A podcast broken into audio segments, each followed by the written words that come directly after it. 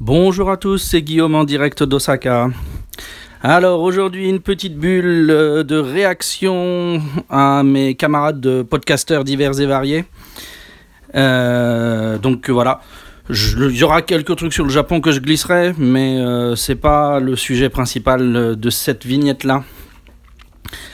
D'abord je voulais réagir à des épisodes de Lionel au sujet de la, la, cohérence et le fait d'assumer ce qu'on fait sur euh, les réseaux sociaux par rapport à son activité.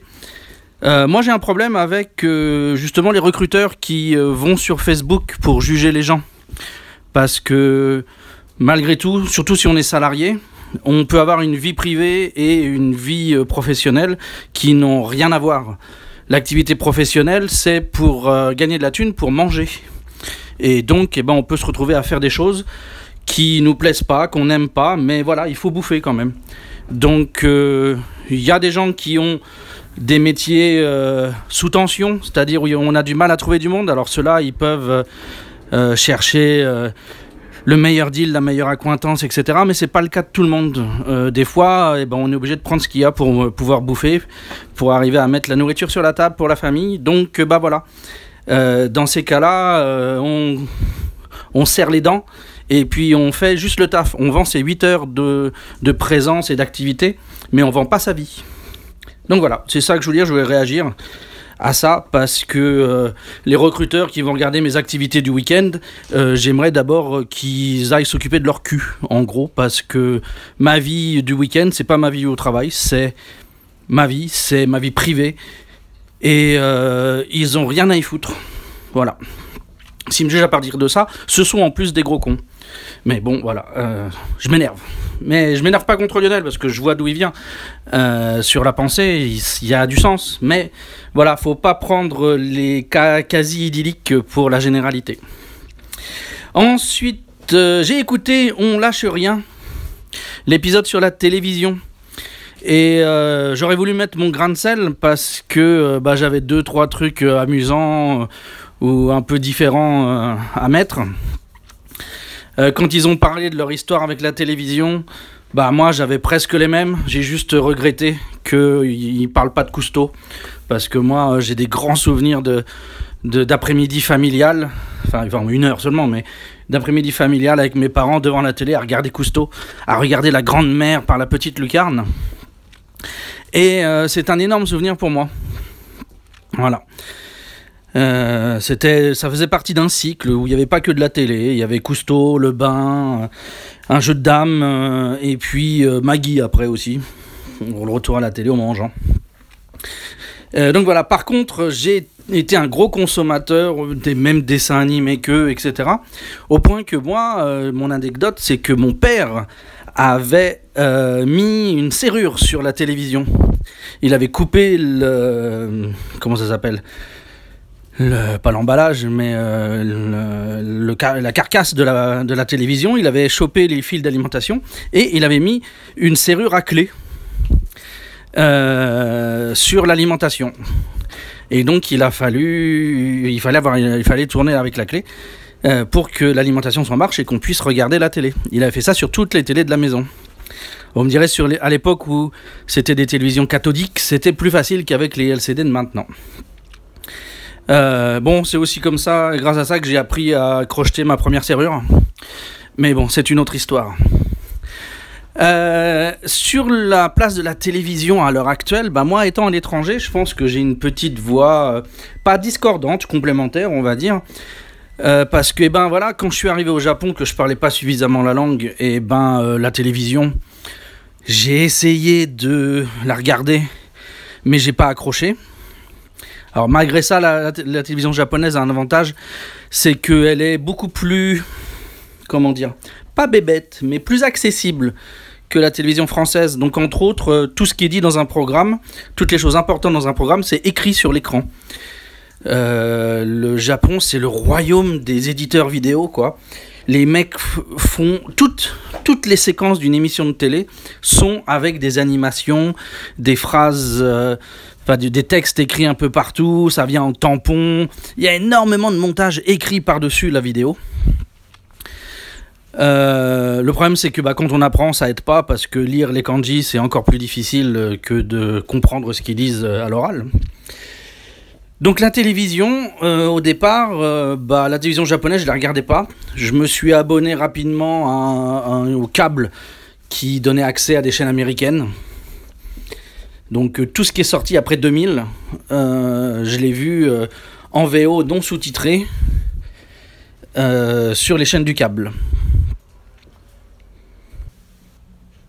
Donc pour moi, voilà, euh, ça a été comme ça. D'abord, eh ben, j'ai pas, j'ai vécu sans télévision, mais juste avec les séries euh, sur les chaînes de séries en, boucle, euh, comme ça. Et puis, je me suis lassé de la télévision. je me suis remis beaucoup plus à la radio parce que c'était transportable, etc.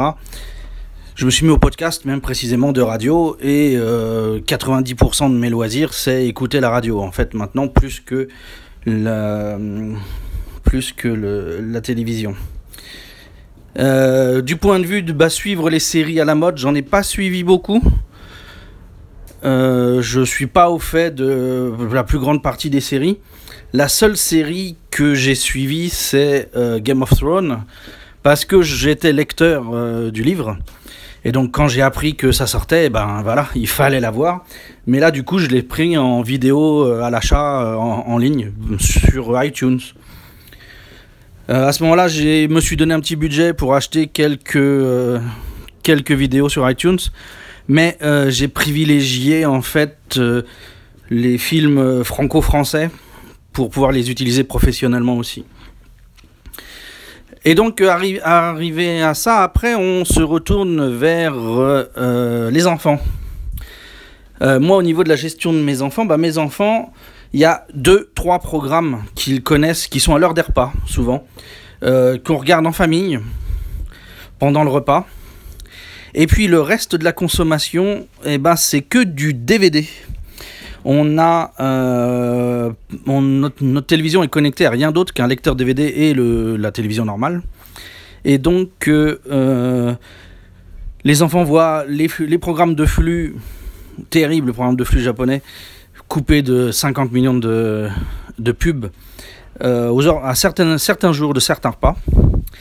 Et puis euh, le reste du temps, c'est les DVD, euh, la collection de DVD que j'ai, films français et films pour enfants, que j'avais accumulé dans les dix premières années de mon séjour. quand on trouve des, DVD à 1 euro facilement, bah voilà, je me faisais plaisir souvent. Donc on a une bonne collection quand même. Et les enfants, euh, voilà, sont pas des consommateurs de télévision vraiment. Par contre, euh, on, a, on, a on, a, on a commis l'erreur de laisser traîner des vieux iPhones et des vieux euh, iPads en, en Wi-Fi. Et ils ont découvert YouTube.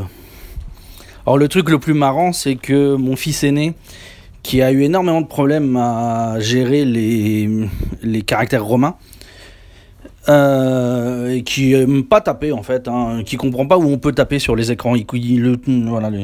Les cases euh, ouvertes par la loupe pour taper, il comprenait pas.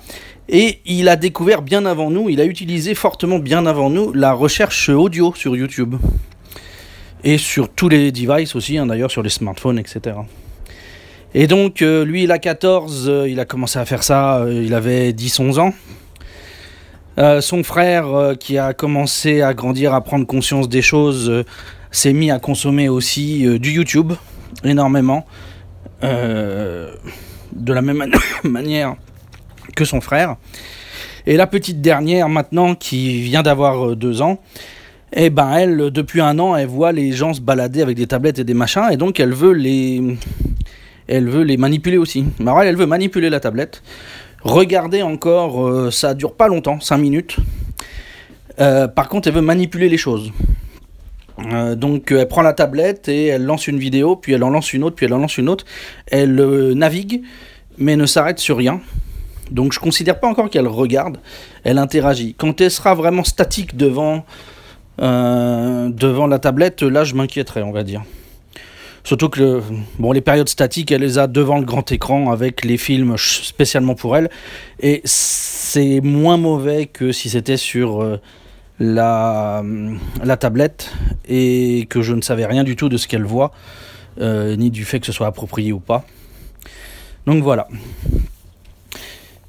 Euh, donc voilà, moi je suis gros consommateur bloqué par des parents dragons et largement trop euh, comment dire, laxiste avec les enfants qui consomment bah, sur différents médias, donc euh, sur différents moyens. Et voilà. C'est tout ce que je voulais ajouter pour aujourd'hui sur le petit côté euh, streetcast. enfin, réponse au streetcaster. pour vous mettre une petite note Japon.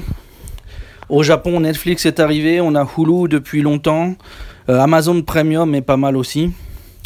Et donc, euh, il y a aussi des solutions locales, DTV et ce genre de choses. Les Japonais euh, consommaient la télévision déjà sur leur téléphone portable il y a 10 ans.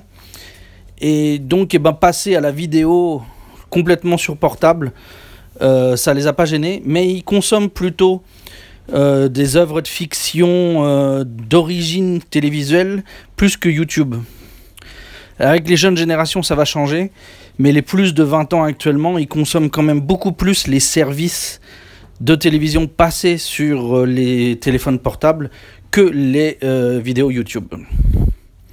Ce sera complètement l'inverse avec la génération des moins de 20 ans quand ils prendront leur essor, j'en suis persuadé, je le constate déjà avec le comportement de mes fils et de leurs copains. Voilà, c'est tout pour aujourd'hui, je m'arrête là, je vous souhaite un bon moment et à bientôt.